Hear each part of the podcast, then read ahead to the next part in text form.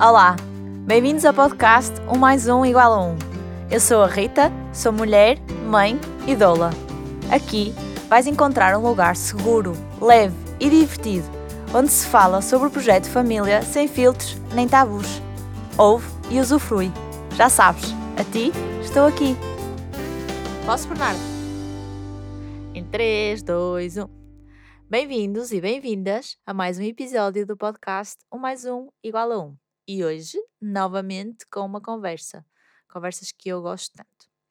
Então, para quem ainda não ouviu outros episódios deste estilo, eu começo sempre com uma frase que por alguma razão me remete para o meu convidado ou convidada e depois fluímos a conversa e exploramos por aí.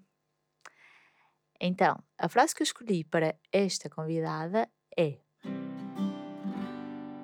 É na adversidade que a flor mais honesta desabrocha. Não era, mais uma vez, já me aconteceu isto antes, esta a frase que eu tinha para ti. Isto aconteceu-me ontem, ao fim da tarde, voltei a ler esta frase. Não estás identificado, onde é que vem, pois não? Não. É do final do filme da Mulan, que por acaso ontem, isto era uma surpresa que eu já podia ter dito, ontem a Matilde escolheu ver a Mulan pela primeira vez e vimos os três. Então eu achei que, pelo contexto de ser a Mulan e pela frase, fazia todo sentido para mim. Uhum. E porque tem ali a palavra adversidade e porque fala sobre honestidade e ser a mais honesta, ou seja, muito de comparação, pelo menos. E se tu concordarias ou não, ou quais são as tuas reflexões sobre essa frase? Bem-vinda, tenho comigo a Paula Costa, CEO and Head and Heart do Yes Mom, You Can. Olá, Rita. Olá. Sou eu, sim. Um, o meu nome é Ana Paula. Vou começar já por aí, poucas pessoas Ok. sabem, mas eu acho que o Ana é um erro de casting por parte dos meus pais. Uh, e então vou deixar o Ana com a minha avó e o meu nome é Paula Costa. E começaste já aqui a deixar o meu coração em pulgas. O meu coração já está aqui em pulgas. Nós conversamos há muito pouco tempo, que eu vi o filme da Mulan há muito pouco tempo. E lembro-me do meu filho estar a dizer: Eu sou mãe, sou mãe do Léo, que tem 7 anos, e da Lia, que tem 3.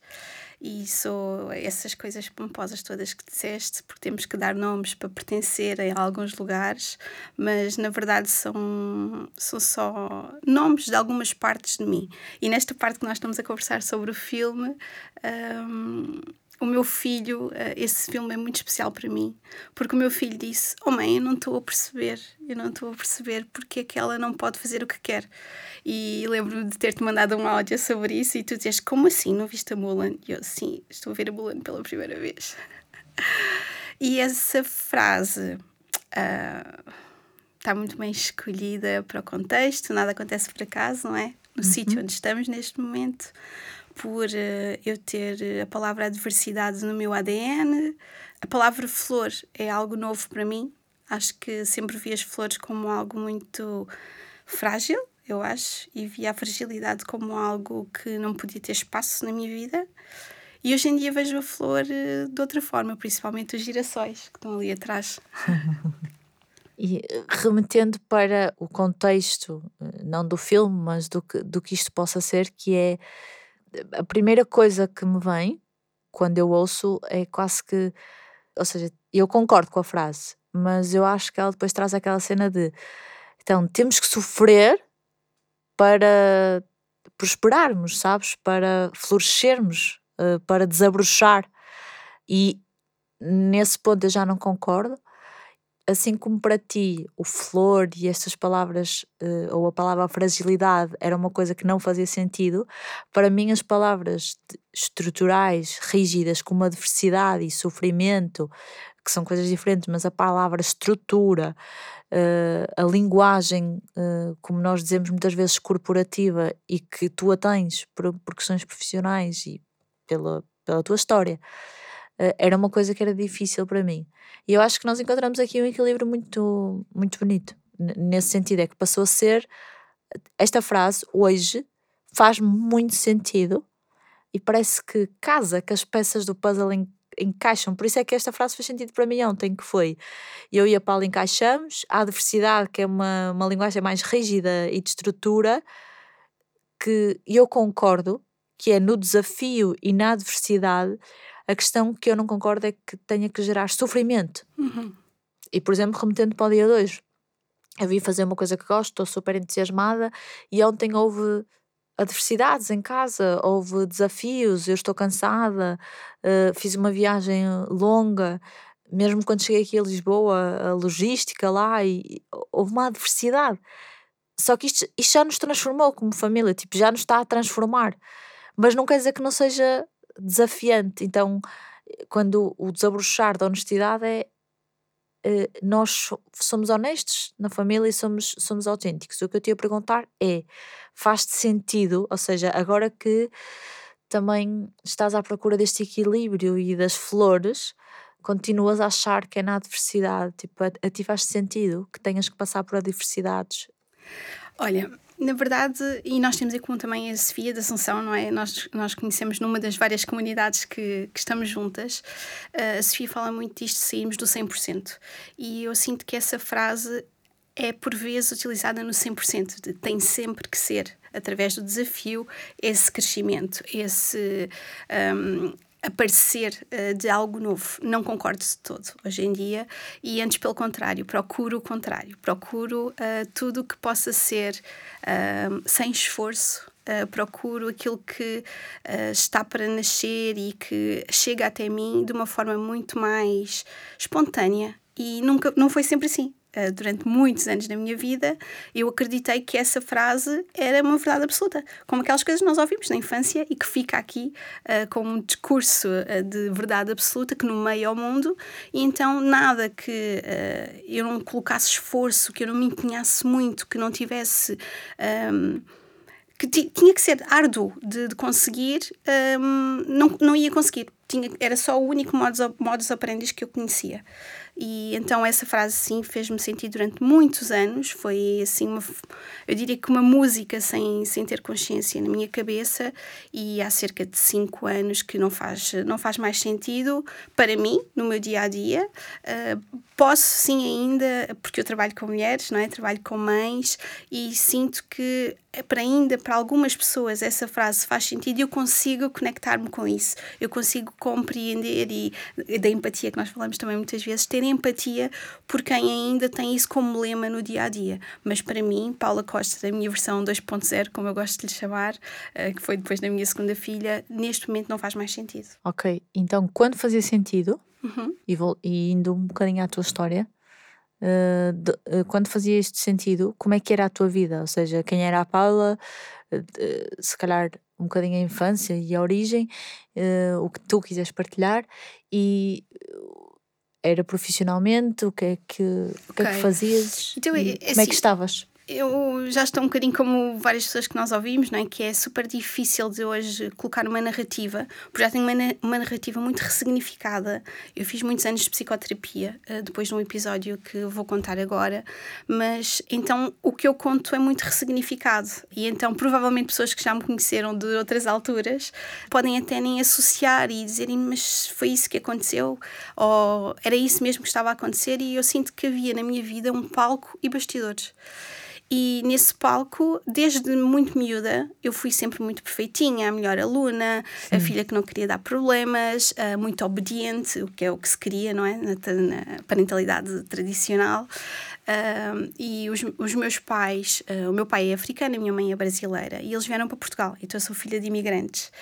E isso traz-me muita hum, diversidade em termos de de formas de estar, de pensamentos, de até cultura, não é? na, na, parte da infância. E nós viemos para Portugal quando eu tinha sete anos, então nós que estamos muito desenvolvimento pessoal sabemos que é um grande marco e fui viver uh, para o Miratejo, que é uma zona que muitas pessoas consideram como bairro social.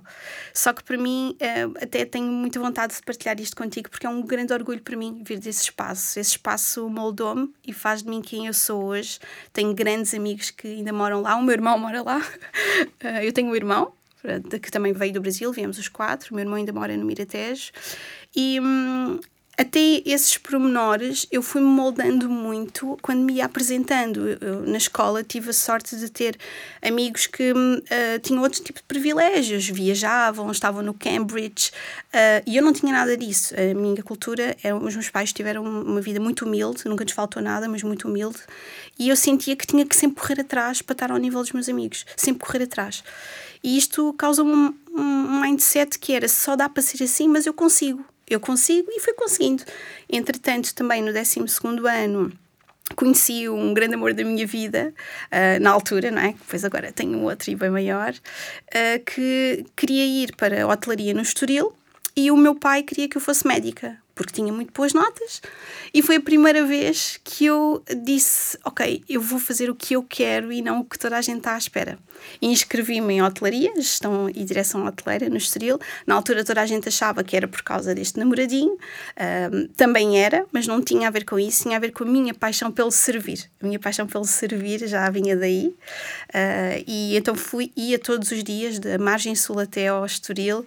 Uh, foram cinco anos uh, muito, muito difíceis em termos de apanhar transportes, de estudar, e depois eu nunca faltei, uh, não, não, fazia, não fazia parte de, de, do meu vocábulo a flexibilidade nesse sentido. Então estudava imenso, tinha as melhores notas, e assim fiz a faculdade. Pronto, a direção estão hoteleira, uh, o servir teve sempre muito, muito comigo, e eu não sei se toda a gente sabe, mas em hotelaria nós vimos muito que a crença de que tem que se trabalhar muito, trabalha-se muitas horas, muitos turnos, um, e na altura eu achava que isso era super natural e era super normal. E aí, depois de, de várias histórias, entretanto, conheço uh, aquele que hoje é o meu melhor amigo, o meu namorado, o pai dos meus filhos, e nós os dois tínhamos o mesmo curso e estaríamos então a praticar a mesma profissão, só que eu um dia queria ser mãe e tu gostas tanto de falar de pré-conceição, também ao ouvir um podcast teu tive esse insight que eu estava a fazer pré-conceição sem me perceber. Então começámos a tomar decisões da nossa vida, a pensar como é que seria a nossa vida enquanto pais e com uma profissão em hotelaria. E aí então que depois mudo um bocadinho e saio de, de uma grande paixão que era a hotelaria e entretanto estive a viver no estrangeiro também, mas quando volto para Portugal vou trabalhar por uma, por uma banca multinacional mundo corporate completo, uh, só com soft skills, não tinha nada a ver com a minha, com aquilo que eu aprendi na faculdade, uh, e com as soft skills entro nesse, nesse espaço e achava que, pronto, tendo um horário das nove às seis e de segunda à sexta-feira e com seguro de saúde e essas coisas todas, que, pronto, o meu mundo ia ser perfeito. E não é assim bem que acontece, entretanto eu engravido do Léo, Uh, uma gravidez em que não faço a mínima ideia do que é consciência corporal, muito menos de emoções. Eu queria era trabalhar no mundo onde eu estava, toda a gente competia, acho que é essa a palavra, e atenção, é a minha percepção, não é? Um, competia pelo quem é que ia ficar até ao final da gravidez uh, e ir diretamente para o hospital. E de preferência marcado, que era para termos o out of the office uh, posto marcado, preferência uma cesariana, que era para saber quanto tempo aqui ia demorar o pós-parto e voltar. E isto foi o ambiente onde eu estava e como foi a minha gravidez. Uh, eu acho que o único momento de vínculo que eu tive com o meu filho um, foi no momento em que aos oito meses, eu disse à minha chefe que ia para uma, para uma consulta que já voltava e não voltei mais. Uh, tinha líquido amniótico, fiquei internada e o Leozinho depois nasceu de vários dias de, de estar nesse espaço, nasceu prematuro e pronto, aí começa o primeiro abanão da vida, dizer, oh Paula, sei lá do script. Ok, muita coisa, muita informação que eu também desconhecia e obrigada por partilhares. Eu vou voltar Uh, estávamos a como é que era a Paula, como é que estava. Se tu tens a consciência que queres ser mãe e fazem essa preparação, lá está, a tal pré-conceição que, não é que não é consciente de estamos a planear, estamos a tomar decisões, um, quando há o positivo uhum. e quando estás grávida do, do Léo, a primeira vez, então ainda há esse. Agora estavas a falar, eu estava-me a rever muito na minha mãe e na, na gravidez do meu irmão que é ele e, e, ainda hoje a minha mãe diz isso muito muito forte porque em termos o meu parto foi muito diferente uh, a minha mãe teve três meses internada andava sempre com febres altas dela sair do escritório às seis da tarde nós íamos até à Lapa eu ia jantar com a minha com a minha avó uh, e depois entrar para visitarmos e ele tinha que nascer, entre aspas, até à meia-noite, porque a minha mãe queria que fosse naquele dia. Mas a minha mãe, orgulhosamente, e bem, dizer, porque é a percepção dela, dizer: Eu trabalhei até ao último dia. Né? E agora lembro o meu irmão, com um mês de idade, estava no infantário. E sempre. Uh, até hoje, até hoje, eu tenho 19 anos, eu acho que foi há 19 anos atrás, em todos os infantários, chorava. Ou seja, não, é a primeira, foi a primeira vez que eu tive contacto, sem saber, com aquela uh, crença que para mim é idiota de que ele vai para um mês para o infantário e habitua-se, não é? Uhum. Então é muito interessante estás a falar isso do. Eu nunca tinha falado com ninguém que me dissesse isso, do competir por ficar até o final, o out of the office. Imagina, para ti agora lá está, tu já ressignificaste, mas é verdade, na minha vida também acontece muito isso, que é ok, é, é isto que eu quero e está tudo certo. Se for uma coisa que, que tu queiras e que, e que estejas bem estejas, estejas bem com isso. Então eu ia voltar a esse momento que é tu tinhas consciência, vocês tinham os mesmos planos as mesmas profissões que querias ser mãe e para ti ser mãe significava isso, providenciar fisicamente, estruturalmente, era isso? Nunca pensei sobre tal coisa, nós nunca falámos sobre isso, nós estávamos juntos já há sete anos Uh, e para os dois era natural como a água que íamos ser pais, então porquê falar sobre o assunto? É o tal, é o tal script, ou seja, trabalhas, ganhas bem, Exatamente. tens um trabalho das 9 às 6, de segunda às 6. Tens fi casas, tens filhos. Casas, tens filhos, ok. Então, mas por exemplo, isto foi há 5 anos atrás? Ah, foi, foi há 7. Foi há 7 sete anos atrás. Foi há mais de 7, porque o Léo tem, já fez 7, certo? Já. Um, mas aí, por exemplo, em termos de acompanhamento, que uhum. acompanhamento é que fizeste? O aquilo que é o mais frequente na, na maioria do, da minha rede de, de, amigos, que é ir à consulta do obstetra. Privado. Privado. Ok. No privado. É uma realidade diferente da minha. Privado, porquê? Porque eu queria as horas que não implicasse com a minha profissão. Ok. Pronto. E tínhamos o seguro, então foi, foi assim. Mas a escolha foi literalmente esta e só esta. E tinhas o obstetra? Tinha, eu era o obstetra. Ele tu era desde, desde logo soubeste que era cesariana, da tua parte? Não, não, não, não, não. Não, nem, nem nunca pensei nisso, nem nunca pesquisei sobre isso. Uh, sabia, a única coisa que eu sabia é que eu tinha nascido cesariana, e que hoje nós sabemos que é importante, mas uh, era a única coisa que eu sabia, que eu tinha nascido de cesariana e não tinha noção uh, de como os relatos que a minha mãe fazia dos partos dela estavam aqui no meu inconsciente, mas eu não tinha isso presente. Portanto, eu ia pensar no parto aí por volta dos oito meses. E quando é que tempo. pensaste? Não pensei. Nunca pensei. Uh, por exemplo. Nunca pensei no parto, Rita. Com, com a médica? Eu também não. Não, com o médico nunca falámos sobre isso. Uh, víamos só o que é que tinha daquela. Uh, era o peso, eu estava super orgulhosa de não ter engordado nada, uh, super orgulhosa de estar-me a alimentar super bem. eu fui a altura da vida, da minha vida toda, em que melhor me alimentei foi na gravidez do Léo. E a, a, minha psicoterapeuta diz: Pois, claro, não é, Paula? Se é pelos outros, fazes, não é? Se é por ti, não. Uh, porque eu ainda gosto de fast food. Gostava de partilhar isto aqui. que Eu adoro. Estamos aqui ainda em, em processamento. E para mim era isto, era tomar o ácido fólico, era ir lá às consultas e no trabalho, isto é uma coisa que eu gostava de partilhar, eu fui muito acarinhada, eu fui das primeiras grávidas uh, na nossa equipa, nós trabalhávamos numa equipa que tinha que estar sempre muito unida, uh, mesmo muito sincronizada e éramos todos muito jovens. E eu fui muito acarinhada e depois percebi que era um rapaz e o meu marido também trabalhava lá no outro piso, jogavam todos futebol, fazíamos brincadeiras com os nomes e a minha gravidez foi isto. Um, em alguns momentos lembrava-me que estava grávida e punha muito creme. Uh, that's it.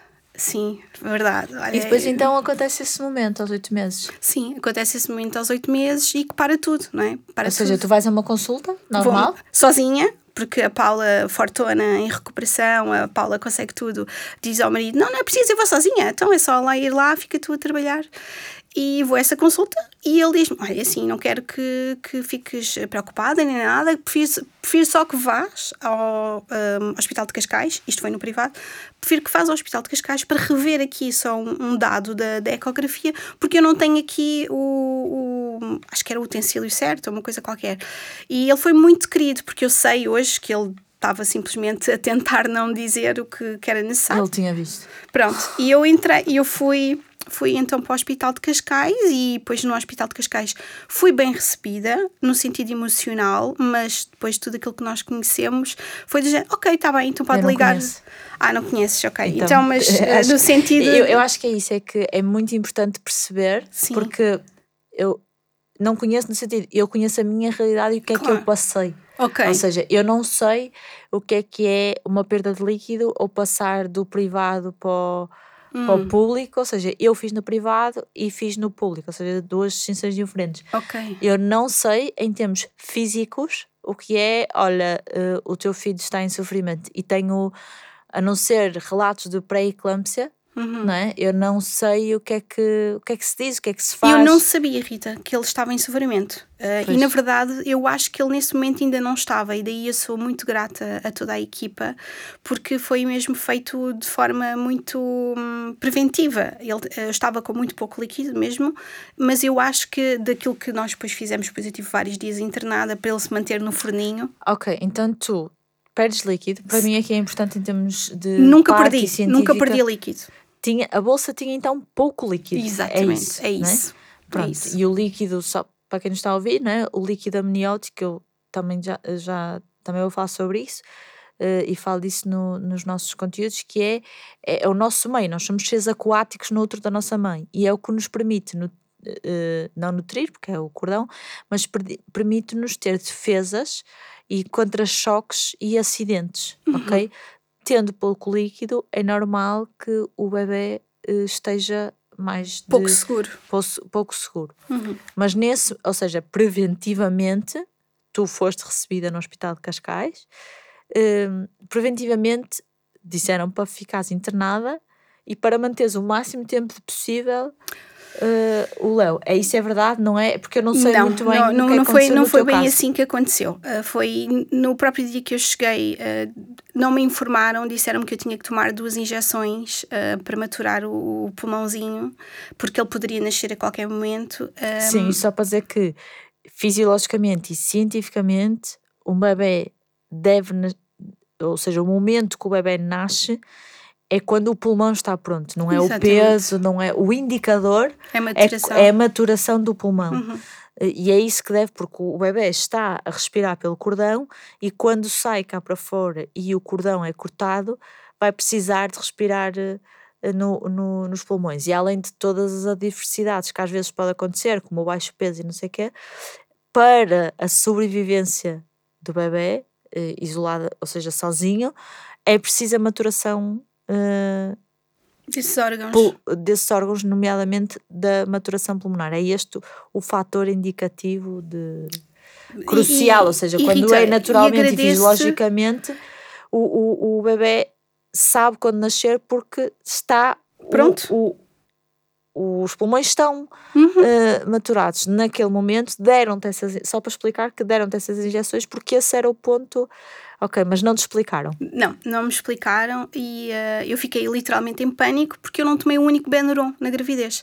Uh, não, é naquele sentido de orgulho, de eu não estou a tomar nada e está a correr tudo bem. De isso repente, era uma consciência tua, ou seja, tomar um minha. medicamento para ti, não, mas isso já é, é informação. É, mas já é informação. Sim, sim. Sabe, eu não tinha essa informação. Eu, para mim, desde que a médica me dissesse: Olha, estás com dor de cabeça. Por exemplo, eu tive uma infecção urinária. Uhum e eu sabia que não se devia tomar antibióticos porque eu já sabia que eu já tinha uma história com os antibióticos. Uhum. Mas para mim era mais, tipo, mais perigoso eu ter uma infecção urinária. Por exemplo, hoje sei que há alternativas e, e na altura eu estava perfeitamente segura e achava que aquela era a melhor opção. E foi, porque se eu achava e sentia-me segura, era a melhor opção.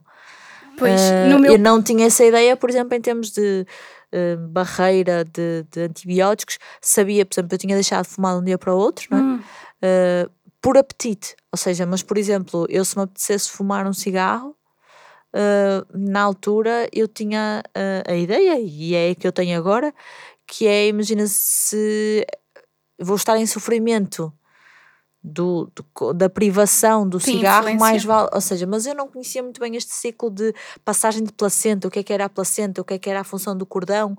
E eu estudei ciências farmacêuticas sete anos e dei os fármacos todos e as pílulas todas na gravidez e tudo que tu possas imaginar. Ou seja, esses mecanismos deviam estar supostamente muito presentes, é? presentes. Uhum. Ou seja, farmacologia e toxicologia, apesar de terem sido as últimas cadeiras, de eu estar, ou seja, que eu não estudei Uhum. efetivamente, mas não é uma coisa que uma pessoa olha, uma pessoa já olha para a parte do medicamento e Hum. de reações adversas e de probabilidades e não sei o quê, mas é para curar a doença. Por isso, tu já tinhas essa consciência, boa, fixe. Tinha consciência, mas é também importante, eu gostaria de partilhar que também tem a ver com as, com as minhas crenças da altura, Uhum. que era tudo no limite, era tudo no fundamentalismo, que é, não, eu podia ter uma dor de cabeça, mas eu não vou tomar um Benderon porque eh, eu estou grávida. E nem sequer ia perguntar, nem sequer, era tudo na minha cabeça, literalmente.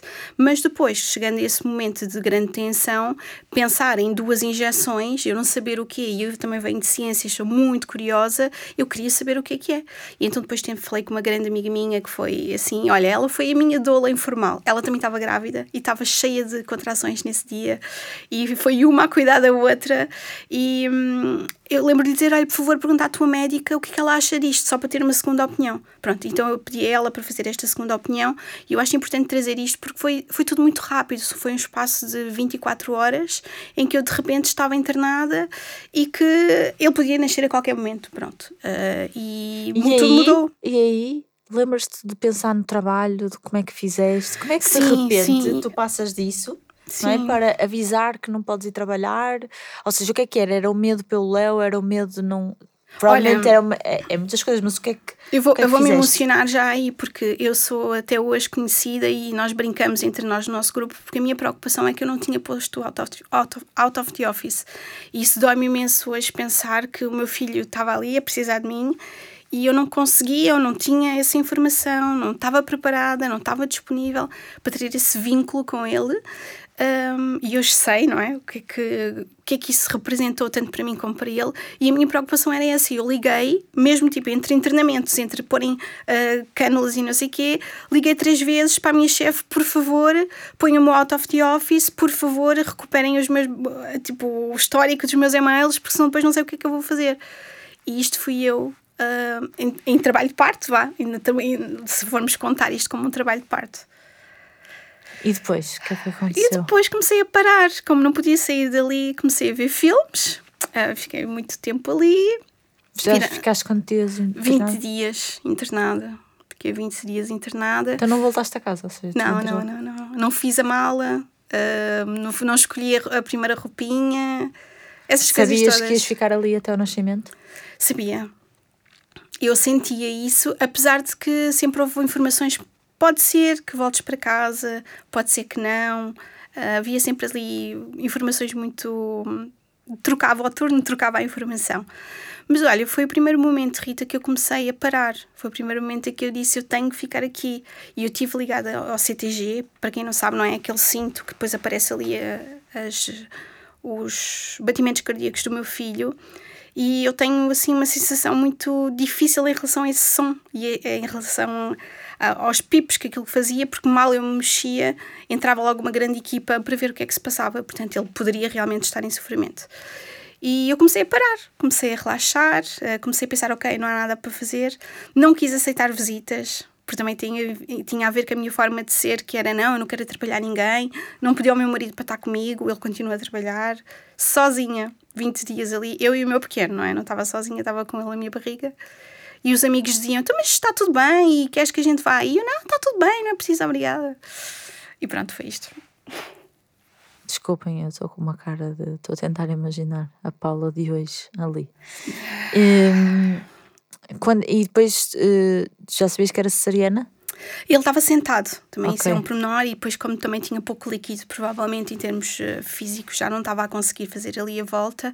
A probabilidade de ser uma cesariana seria grande pelas duas razões: por ser prematuro, no sentido em que eh, não poderíamos esperar, ou eh, várias razões que nós conhecemos, eu não queria entrar por aí, e ele estava sentado, então sim, foi depois E quando é que decidem a cesariana? Uh, foi num dia em que uh, a médica faz-me uma ecografia e diz: Ai, por acaso está tudo certo, está tudo bem, um, pode chamar o seu marido, ele nasce hoje. Foi literalmente isto, isto que ela me E, disse. mas- e tu hoje não sabes porque é que ela decidiu que era hoje? Não, não sei. E. Prematuro. Também, prematuro, sim. Sim, ele- não sabes as 35 semanas? semanas. 35. Nasceu seja, 35 semanas. Sei lá, não dava para esperar até às 37, é que 20 dias, ou seja, não sabes.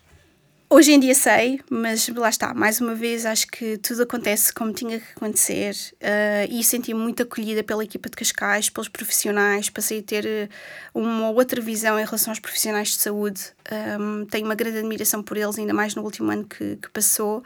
E é certo que o Leozinho nasceu, eh, ficou um minuto na incubadora e a foto que nós temos dele na incubadora é a foto que está no sócio do cartão do Benfica, portanto, para imaginares. Eu Coitadinho. não sabia que a Paula deixou o filho ser sócio do Benfica. Sim. Novas informações. É aqueles manifestos de família, não é? Cedências. E ele só teve um minuto na, na incubadora, começou logo a mamar ah, e mamou sempre. Mas E, por exemplo, a amamentação, de onde é que vinha essa informação da amamentação? do meu instinto. Tu- Porque, só por pergunta, fizeste, não fizeste nada de preparação? Fiz três aulas de preparação no centro de saúde perto de casa, mas não fui às outras porque não, não dava para conciliar com o horário de trabalho. Sim. Isto dói imenso dizer. Hoje. Olha, eu. Por mim, ok? foi a mesma quem- coisa, e foi a quem- mesma coisa e não dói. É isso, de género. Pois. Só para dizer, não dói no sentido de já não dói porque já não é culpa. Ah, sim, não, mas a mim eu a ti não eu vejo... sei que não é culpa. Exato, mas ainda está aqui a emoção. E eu Ok. acolho muito essas emoções que eu sinto ainda muito gravadas no meu corpo e que tenho todo um caminho para, para percorrer, mas sim, ainda cá está. E principalmente porque, como tu sabes, eu trabalho hoje em dia para ir ter com essas paulas. ah, do antigamente e para acolhê-las e trazer mais informação, para poder trazer é como tu dizias, não está nada errado em quem escolhe ter uma cesariana marcada, de todo. Eh, estou a falar da minha história, que aquilo que eu sei hoje, eh, eu gostaria de ter tido mais informação. Gostaria de ter sabido o impacto disso. É isso, é isso que eu quero dizer. E o que eu sinto é que muitas das pessoas que eu havia à minha volta dizerem que faziam isso não têm essa informação. Então eu não sinto que seja uma escolha informada. E, e daí eu, eu ter este foco em trabalhar com as mães corporate, porque existe toda esta questão da hum, da literacia emocional que nós não temos, eh, nós não associamos emoções e corpo. E quando eu digo nós, é assim, um grupo de pessoas que eu conheço à minha volta e com quem eu estive durante muitos anos e que sei que ainda, ainda operam no dia a dia assim. Certo. Fa- faz todo sentido. eh, Essa, essa ligação. Pronto, com- e, e também pegando um bocadinho a ligação que tu estavas a dizer, eh, o meu filho nasceu prematuro e eu não tinha noção do impacto que ia ter, ia, ia ter no meu pós-parto. Ah, tive um pós-parto ah, muito denso. O Léo mamava de duas em duas horas, ah, porque como ele era prematuro, havia toda a questão da- do peso, toda a questão da, da glicémia, e isso fez também com que impactasse os ciclos de sono dele. E hum, ele só. Depois o tempo ia passando e as coisas que eu ia ouvindo, ah, isso é normal, ou depois daqui a bocado deixas de dar de mamar e já é tudo passa, e não ia passando. E depois ele fazia oito meses, e depois ele fez eh, um ano, e depois ele fez dois anos e ele não dormia. E todo esse ciclo depois de retoma e regresso ao trabalho, que foi para mim um momento muito marcante da minha maternidade. Eu senti-me muito sozinha no meu regresso ao trabalho. Quando é que regressaste? Eu regressei com oito meses, fui a- provavelmente a segunda ou a terceira pessoa num, num grupo de 5 mil pessoas na altura a fazer isto. E tive que apoiar os recursos humanos a perceberem como é que poderia ser feito, tive que perceber sozinha na internet como é que era possível eh, fazer isso ou não. Então, mas aí, de repente, Uhum. tu já tens essa mudança de, de shift. Como é, que- como é que a tens? Oito meses depois, Rita. Não, não, mas como é... Então, mas para chegares à licença de oito meses, eu estou a dizer, por exemplo, que a minha mãe ao final um mês, eu conheço muitas pessoas Sim. que acontece isso e ao fim de quatro meses vão trabalhar. Sim, não. Co- Não. o que é que acontece aí? É, é, é, é muito solitário? É muito solitário e este parto de ventre, como eu gosto de lhe chamar, hum, trouxe um rasgão à minha alma. Ah, e eu, eu transformei-me completamente naquele dia e Tu Ah. sabias que não querias voltar tão cedo, então.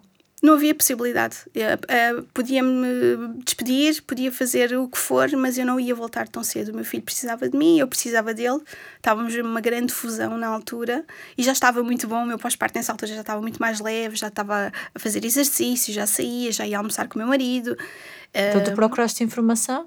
não, Não. Mas meteste a licença?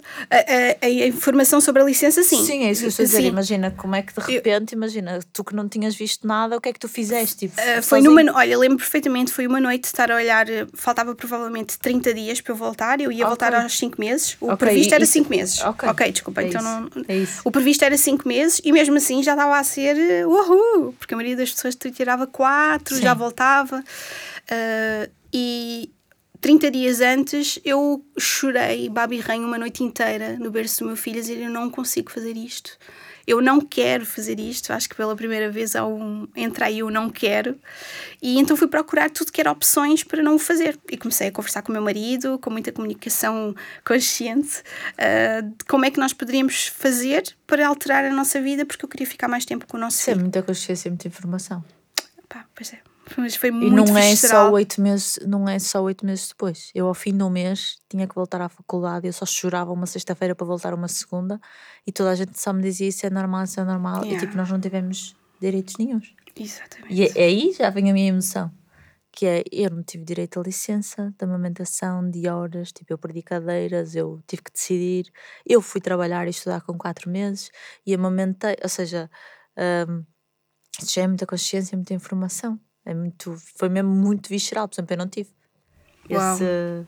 Eu, Rita, também sinto que também tem a ver com as nossas histórias e os contextos que nós estamos. E como estás na altura, não é? Sim. Tipo, com quem estás na altura. E, Sim, e... é isso, é isso que eu chamo de contexto. Um, e no meu caso foi muito visceral e eu comecei realmente à procura dessas opções porque queria ficar mais tempo e ia acontecer, no matter what. Só que não foi solução os oito meses. O que aconteceu foi que depois, quando o meu filho entrou para o infantário, eu ia literalmente de Sintra até ao Parque das Nações durante três meses a chorar. Eu entrava sempre 10 minutos mais cedo do que os meus colegas para poder ir à casa de banho e maquilhar-me, para eles não verem. E toda a gente dizia que era normal não, mas é normal isso, é normal. E o tempo passava, o tempo passava e eu estava ali. Tu ias a chorar, tu? Sim. Porque eu. o teu filho ficava a chorar Sim. ou porque, algo, porque o teu filho ficava a chorar? Ficava ou... a chorar, mas provavelmente eu só via durante um minuto, porque eu não ficava lá para acolhê-lo. Ele era o primeiro a entrar às sete da manhã e o último a sair às sete da noite. Estou a fazer outra vez aquela cara. Yeah. Porque. E sabes, Rita, no meu caso. Não tenho esta realidade no meu caso, e peço que as pessoas tenham empatia que quando ouçam, eu sou a favor da minha culpa materna. Porque a minha culpa materna foi o grande impulsionador para todas as mudanças que eu fiz na minha vida. Se eu não sentisse essa culpa na altura, essa culpa levou-me a uma grande conexão com o meu filho. Essa culpa levou-me a respeitar tudo aquilo que eu queria para a minha maternidade e não aquilo que estava no meu contexto exterior, nesse tal script da vida. Então eu sou muito grata à minha culpa materna nesse contexto, porque a partir daí eu comecei a perceber que está aqui qualquer coisa errada. Eu não quero isto para a minha vida. Não está certo para mim, Paula, enquanto mãe. Era muito visceral. Era muito visceral. E o, o meu companheiro, o meu marido, é, é qualquer coisa porque ele não entendia. Para ele, ele estava no grupo das pessoas dizia que isso vai passar. Ele não conseguia chegar até mim, mas ao mesmo tempo estava lá esteve sempre presente e sempre me apoiou quando eu quis mudar as decisões daquilo que não estava previsto, não é? E então isso é importante para mim porque foi um ano, mais ou menos, desde os oito meses até um ano e oito meses, em que eu passei numa roda de ratinho. Eu não tenho muitas lembranças desse ano. A única coisa que eu sei é que foi o melhor ano da minha performance no trabalho. Eu recebi o melhor bónus da minha vida. Eu geri um, um, um programa que era de liderança na altura. E quando o meu filho fez dois anos, passado três dias, é então o momento em que eu tenho o burnout. Portanto, cai tudo quando ele tem dois Já anos. Já com consciência? Não. Ou seja, então é um momento que, te, ou seja, tu hoje consegues ressignificar, na altura é aquilo que tu dizes, tu choravas durante três meses, continuaste na mesma. Deixei de chorar. Deixaste de chorar. Mas tudo estava lá. Deixaste de chorar como as crianças deixam de chorar. Exatamente. Porque o tal hábito que é o sistema desliga. Se fôssemos medir a quantidade de cortisol yep. e de adrenalina no teu cérebro e no teu corpo e no teu sangue, no, disse cérebro, desculpem, é no sangue, uh, era, são picos de elevadíssima quantidade e que por acaso resultaram num burnout e já vais explicar, mas poderiam ter resultado noutra coisa qualquer mais fatal e física. É isto que acontece quando treinamos crianças para dormir ou qualquer outra coisa para elas deixarem de chorar. Só uma parte, desculpa.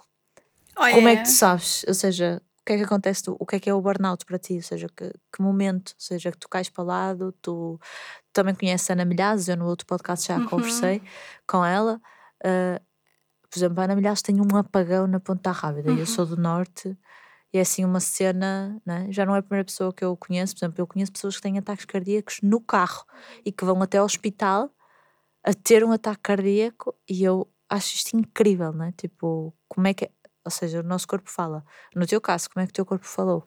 Olha, eu gosto de trazer esta versão, que nós também conhecemos essas versões dos burnouts e de- dos problemas físicos em que a maioria das pessoas sabe o que é, ou há um apagão, ou há um desmaio, ou há um ataque cardíaco, há um AVC, hum, há um cancro, não é? Como nós hoje em dia já algumas pessoas sabem disso, que o nosso corpo fala, e não se fala desta questão que é estarmos funcionais quando tu- o corpo está literalmente a implodir. Não é explodir, mas é a implodir. E eu gosto de trazer esta consciência porque eu vejo muitas pessoas que estão neste momento em estado de pré-burnout e como eu estava e eu não tinha essa consciência e é o que tu acabaste de explicar, Rita. Eu, eu estive durante meses ah, nesse estado. Eu tinha dores de estômago, depois passava. Eu tinha tonturas, depois passava. Eu tinha que ir para casa porque ah, de repente a minha visão ficou turva, mas no dia seguinte voltava para trabalhar. E era um constante. Eu sinto que nós na altura éramos um bocado de dealers de paracetamol e ibuprofeno. Porque era o tempo inteiro nós estávamos a passar uns aos outros. E como era natural, e é normal, então é normal, é um trabalho de pressão. É um trabalho de pressão. Todos temos que fazer. Para mim era normal estar assim não estar bem fisicamente, e hoje sei o que isso é, era normal. Então eu não, não tinha como notar. Eu não conseguia notar isso. E o que aconteceu foi que eu chorava imenso uh, durante a noite com o meu filho. Meu filho acordava imensas vezes porque era a nossa forma de estar juntos. E há um dia, literalmente, em que eu disse ao meu marido: vai levar o Léo ao infantário, eu fico por aqui. E ele não percebeu. Ele disse: Mas como assim? Estás-te a sentir mal? Eu não. Eu não estou a sentir nada. Então foi como se eu te colapsasse mas conseguia perceber que estava colapsada. Eu não sentia absolutamente nada. Eu sabia que não ia conseguir trabalhar. Eu não conseguia me levantar da cama. O meu burnout foi eu não me conseguia levantar da cama. E na altura, ainda com esse mindset de eu consigo fazer tudo, o meu marido foi então levar o miúdo, foi trabalhar e eu peguei a mim sozinha e fui então ao centro de saúde e na minha ingenuidade pedi à médica de família para me dar duas semanas para dormir, que eu só precisava de dormir pronto, foi isto que aconteceu e as pessoas pensam que há um exame uh, que alguém nos vai dizer, olha, está com burnout e agora tem que fazer isto e isto não é assim que funciona. A saúde mental tem muitas camadas e passa muito por esta autoconsciência de se questionar, primeiro que tudo, que é, será que eu estou bem? E esta pergunta eu confio muito que cada um consegue ter essa resposta, mas tem que se fazer a pergunta. E o que eu sinto é que nós não nos fazemos a pergunta. E foi isso que aconteceu. Então, depois daí, desde aí, comecei a fazer várias alterações à minha vida, licença sem vencimento, fui muitas vezes à praia, porque, para quem não sabe, quando estamos a recuperar de questões eh, de saúde mental, tomei medicação, também acho importante trazer isto. Tomei medicação durante algum tempo e depois fui à procura de outras opções para voltar a recompor o meu, o meu corpo. Mas o contacto com a natureza foi uma descoberta nessa altura, porque eu vivia em batimentos, não é? Em, em batimentos. Estava, veio uma palavra francesa, desculpa, em bâtiment. E, e, cimento puro, era o meu tempo inteiro, as telas do computador. E passei a ter contacto com a natureza como nunca o fiz. Um, na minha infância no Brasil, eu nasci no Brasil e durante sete anos eu vivi em São Paulo, que é chamada Selva Urbana. Eu, eu, acho que nunca vi uma árvore, eu não me lembro de ver uma árvore. Uau! É Sim, mesmo... então esse, esse contacto com a natureza um, no meu burnout foi assim um game changer, sem dúvida nenhuma. E também gostava de partilhar contigo. Nessa altura, eu e o meu marido fomos à escola dos meus filhos, que eu que também queria partilhar que A escola dos meus filhos é o The Village completo, a aldeia que eu sempre precisei, porque os meus pais não estão cá, os meus sogros também não estão cá, moram no, no Alentejo. E nós conversámos com a educadora e dissemos: Olha, eu estou a passar por esta questão de saúde mental, uh, existe a possibilidade de eu estar com uma depressão ou com um burnout, não existe um nome. Uh, vou estar durante algum tempo sem trabalhar porque eu tinha vergonha de não estar a trabalhar. Eu tinha vergonha de aparecer lá, a levá-lo às 10 da manhã ou ir buscá-lo às 4 da tarde. Eu lembro que tu falaste disso num, num podcast também. Eu tinha vergonha. Uh, eu tinha vergonha do que é que as pessoas vão pensar de mim. Então eu vou aparecer aqui com os óculos de sol Uh, isto era tudo a Paula de antigamente. Então conversei com eles e disse: Eu vou precisar da vossa ajuda, eu preciso estar em casa a descansar, a dormir, eu vou estar sobre medicação. A medicação no início foi muito difícil para mim e hum, tive sempre o apoio de, daquela, daquela escola incrível que, que hoje em dia nós falamos muito de saúde mental lá por causa disso. E essa Mom You Can nasceu na escola dos meus filhos, numa partilha entre pais, um, que, em que eu conto isto, em que eu conto o que me aconteceu e que eu começo a, a pôr ali a sementezinha da parentalidade consciente e do slow parenting, que foi obrigatório no meu caso, não foi uma escolha. Ok. Uh, então, depois disso, ou seja, tens essa consciência, queres dizer assim, houve mais mudanças, acredito eu. O que é que. Da, daí uh, foste mãe outra vez, não é? Sim. É, então... é assim o próximo passo ou acontece não, alguma coisa? Eu, eu chorava imenso e dizia ao meu filho: Olha, lamento, lamento, não te vou conseguir dar irmãos, porque eu queria ser mãe mais do que um, do que um filho, sempre foi o plano inicial e com todo toda a experiência de parto, toda a experiência de pós-parto, estava completamente traumatizada, é a palavra, uh, e por medo, e não por amor, não queria ter mais filhos. E então disse que não, não, não ia ter mais. Um, faço seis meses de psicoterapia e como ainda estava muito no mindset do Zuka ah, já fiz seis meses de psicoterapia, estou ao máximo, vamos ter a segunda filha. E então, não sabia que era filha na altura e converso com o meu marido e ele ele na altura pensa também questionou se seria o momento certo, porque tínhamos passado por muito nesse ano e hum, decidimos que íamos deixar eh, as coisas acontecerem. E engravido novamente, porque o Léo também foi assim, da primeira tentativa, não estava nada à espera. Ou seja, não, quatro anos, ou seja, três sete, anos, três anos. Três anos depois, porque se eles fazem sim, diferença de sim, quatro, há sim, aqui uma gravidez de dez, nove, dez meses. Sim. Três e... anos depois, ou seja, tu no primeiro ano foi aquele ano, só, só para contextualizar, né? o uhum. teu primeiro ano depois da gravidez e do corporate, né? Sim. Do corporate, da, da, desta dúvida, o Léo com um ano, né? Tu tens a consciência do burnout? Com dois.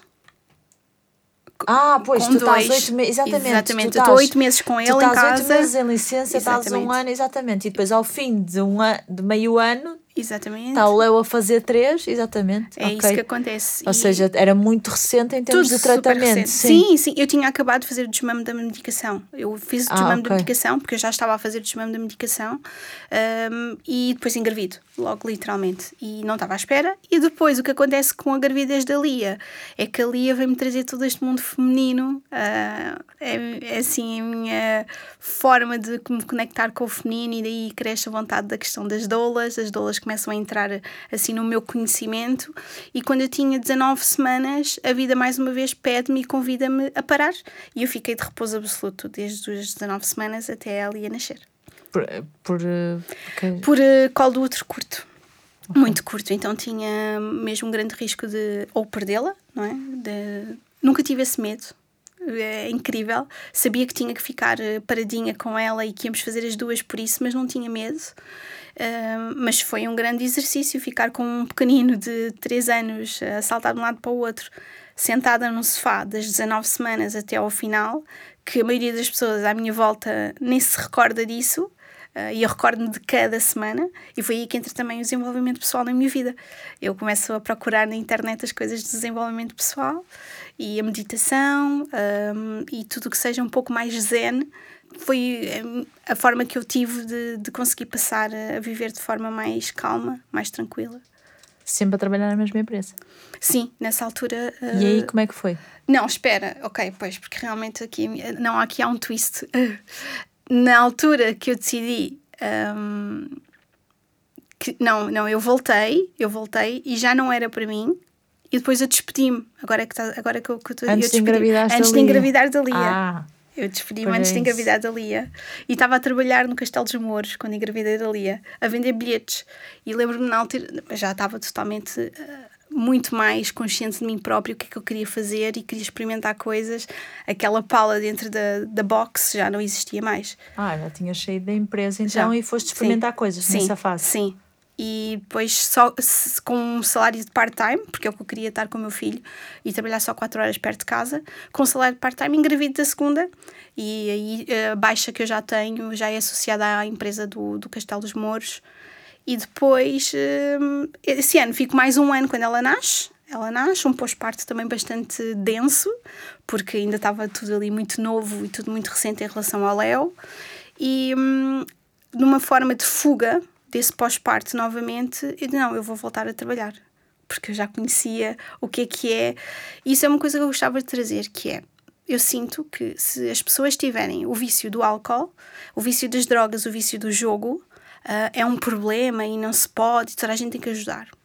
E quem tem o vício do trabalho, que era o meu caso, como é o caso de muita gente, que é uma fuga emocional, que é uma forma de não estar presente naquilo que às vezes uh, dói, é hum, incentivado pela sociedade. É, porque é performance. É performance, é, é reconhecido, é visto. É mesmo, e é o contrário. Se tu não trabalhares, e neste caso vamos falar de um não privilégio, neste caso muito específico, que é o de ser mulher, uhum. o de não trabalhar, e de não, ou seja, de ficar em casa e cuidar de ti, ou seja, porque é, é mais ou menos aceite as pessoas podem não compreender, mas se ficas em casa para cuidar dos filhos, ok. Mas se ficas em casa sem trabalhar e puseres os filhos na escola, uh, o que é isto? Ou tens um projeto teu, que é o meu caso, ou seja, o que é isto no sentido de eh, as pessoas não estão habituadas. Eu sei de onde é que isto vem, não é isso que estamos aqui a falar, mas não é incentivado em termos de saúde falar sobre isso. Exatamente. É, e toda essa questão do pós-parto, foi aí que eu apaixono pelo pós-parto e, e hoje é sem dúvida uma causa para mim, porque eu sei que eu estava num sofrimento tal e eu ia na altura ia voltar à medicação e não voltei porque a minha psicoterapeuta é um máximo e disse: Paula, tu consegues sem medicação, mas tens que vir aqui uma vez por semana. E eu, não, eu gostava muito de que a bebê pequenina, estava a amamentar, a poder ir às sessões, toda, toda aquela. Qual? Pedir uma doula para ir comigo? Como assim? Não, a Paula faz tudo sozinha. E então gostava de trazer esta questão. Que Ou gente... pedir ao pai para o quê? exercer não, o seu direito de nem parentalidade. E, ah, e isso também traz a contexto de que eh, a segunda filha traz-nos então um desafio de casal, que também pouco falamos na, na nossa sociedade, e nós os dois, nesse momento, depois de muitos anos, começamos a perceber que a chegada do Léo transformou-nos, nós, nós já não éramos os mesmos, uh, estávamos ali muito desconectados, e então nós decidimos fazer terapia de casal na altura. Uh, e era uma coisa que nós já tínhamos previsto. Nós, antes de termos eh, filhos, nós brincávamos muito. Um dia que isto não esteja mais alinhado, antes de decidirmos ir cada um para o seu lado, vamos fazer terapia de casal. E nesse momento uh, tirámos Isso esse é outro joker. ponto Sim. de consciência bem diferente Sim. do que eu, por exemplo, da minha realidade, da minha à minha volta, porque é outro dilema. Uhum. À minha volta, ir ao psicólogo e fazer terapia de casal continua a ser muito mal visto e muito. Ou seja, só aí já é um ponto de consciência brutal. Sim. Queres dizer como é que a terapia de casal, que não tem que salvar, nem, nem era para salvar, mas para ter consciência, ajudou? Uhum. Claro, olha, a primeira coisa é que realmente ajudou muito a reconectarmos e a conhecermos-nos enquanto pais. Quem é que éramos agora no romance? Um, porque nós, nós gostávamos mesmo muito da nossa vida a dois sem filhos. Acho que isso foi um grande problema e também não tínhamos espaço para falar disso. Portanto, agora somos pais, toda a gente tem que amar, ser pais e tem que ser maravilhoso. E para nós foi super duro, porque nós temos um grupo de amigos maravilhosos que viajam o tempo inteiro, estão sempre em grandes noitadas e nós recebíamos fotos e estávamos ali os dois e que foi muito duro. Foi muito duro para, nossa, para o nosso amadurecimento. E hum, foi importante para nós uh, fazermos um reset de coisas que não estávamos a conseguir comunicar. Foi, foi, muito, foi uma ajuda na mediação da comunicação, de como eu via as coisas e como ele via, porque Uh, e eu posso partilhar isto porque pedi-lhe autorização e nós temos muitos amigos que hoje já fizeram terapia de casal por nós darmos esse testemunho. Uh, o que não significa que vai salvar, como tu estavas a dizer, mas é uma ferramenta para aquilo que eu chamo de conciliação uh, de uma relação que nós temos ali filhos, não é? como tornar esta relação saudável independentemente dela continuar amorosa ou não. Sim, aqui o salvar, eu acho que Exato. pode salvar sempre, que é Exatamente. nem que seja decidirem terminar de uma forma harmoniosa. Aqui o salvar para mim é harmonioso. Até, até estou aqui a fazer eh, agora o raciocínio in vivo que é uh, salva sempre, pode salvar sempre, porque nós temos muito esta ideia de que uh, acabar é a relação não ter sucesso, mas não, pode ser uh, salvar, ou seja, ter sucesso no término, tipo porque a forma como se relacionam com ou sem filhos, mas com filhos, porque não, não, não dá para voltar atrás, tu não deixas de ser pai ou mãe daquela pessoa e não deixas de ser a família e os pais daquela pessoa. Uh, a forma como se comunica e como se relacionam. Só para fazer aqui, estava agora aqui a fazer este, sim, este, sim. este, este, este raciocínio, mas sim, é, na forma e, de comunicar e, na, e, nós quebramos aqui muitos, entre aspas, tabus, não é? Porque para já falamos disso publicamente, falámos com os nossos amigos, falou-se com a família, porque também a família tinha que ficar com os miúdos para nós irmos à terapia. Então também foi assim um, um, passo difícil. Uh, e, e falou-se no trabalho também, porque como nós vinhamos da mesma empresa, temos mesmo muitas pessoas em comum, e isto foi, não foi de um dia para o outro, foi muito conversado. Qual é o limite emocional de um e do outro, das pessoas saberem o que é que as pessoas vão pensar sobre isso. E, e foi assim que aconteceu, e para nós foi muito importante. Nós voltámos literalmente a aprender a namorar, que era uma coisa que nós deixámos de fazer. E isto foi, portanto, cinco anos. O Léo já tinha cinco anos, nós passámos cinco anos sem saber namorar, sem, sem saber estar a dois, e, e passámos a ter um plano de ação para isso, literalmente. Um, uma vez por mês tínhamos que namorar.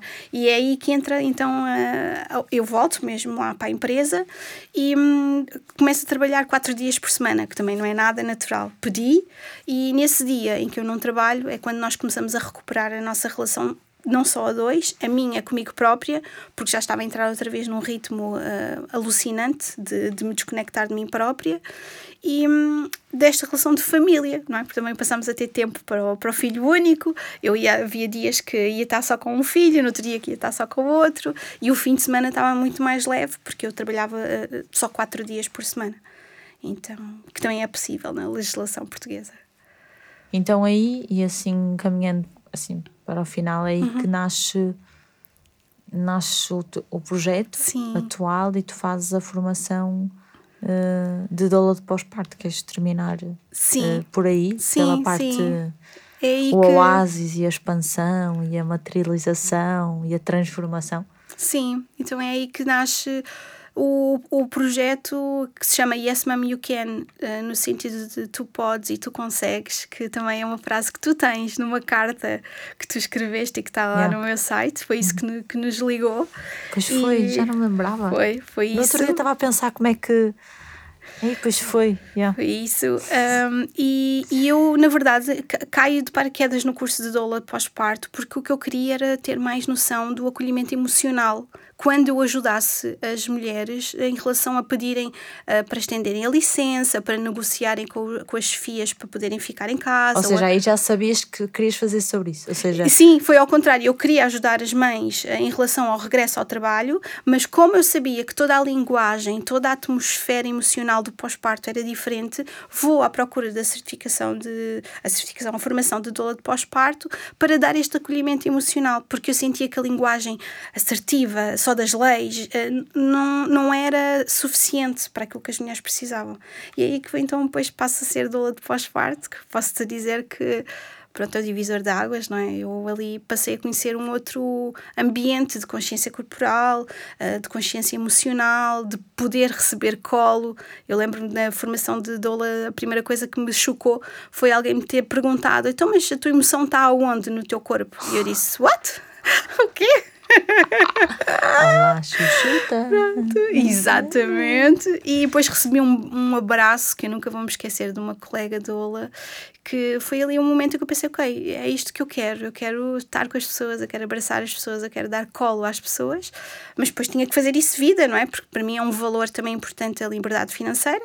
E então depois entra o empreendedorismo social para transformar o projeto em projeto e entramos em pandemia. Pois isso Pronto. foi quando? Foi, tu terminaste o, o...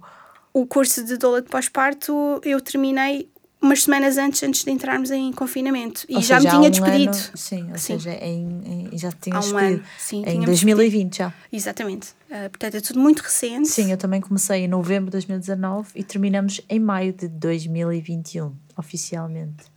Pronto. É, Porque o, o, curso avançado de gravidez Exato, meu, é diferente, de, são outros de, módulos. São outros é mais uhum. tempo e por causa da pandemia e precisávamos de, de, de outras coisas, por isso uh, é, é, é, muito interessante. Então, em que ponto é que a Paula está hoje? A Paula hoje está leve e está aqui super entusiasmada para conversar contigo. Tem aprendido imensas coisas, conhecido pessoas incríveis. Eh, é como se eu tivesse saído de uma jaula. Eu estava numa jaula ou numa gaiola em que eu não sabia que podia voar. Esta, esta frase é da Cristina Pinch, eu adoro, uh, que chegou-me uh, pela Cristina Pinch, não há, não há de ser dela, mas que eu sentia-me numa, numa, numa gaiola quando estava no corporate e eu preciso ser livre, preciso de estrutura, mas preciso de ser livre e é assim que eu me sinto hoje. Sinto-me muito livre, uh, à procura de novos caminhos, a conhecer coisas diferentes. Uh, mas muito focada no meu autodesenvolvimento e muito serena naquilo que é a nossa vida da nossa família, mesmo em pandemia, mesmo com o último ano que tivemos, mesmo sem estabilidade financeira, uh, que, que tanta gente uh, às vezes acha que é imprescindível. No meu caso, de privilégio, é, é importante dizer, de privilégio no sentido em que Uh, estudei e poupei e organizei-me financeiramente para isso e tenho o apoio do meu marido para isso um, consigo ainda estar há um ano e meio a construir este projeto muito solidário. Na pandemia foi muito voluntariado, mas que me fez crescer muito e agora estou aqui, tranquila para continuar. Boa. E agora a última pergunta. Sim. Que palavra é que levas daqui hoje? Uh...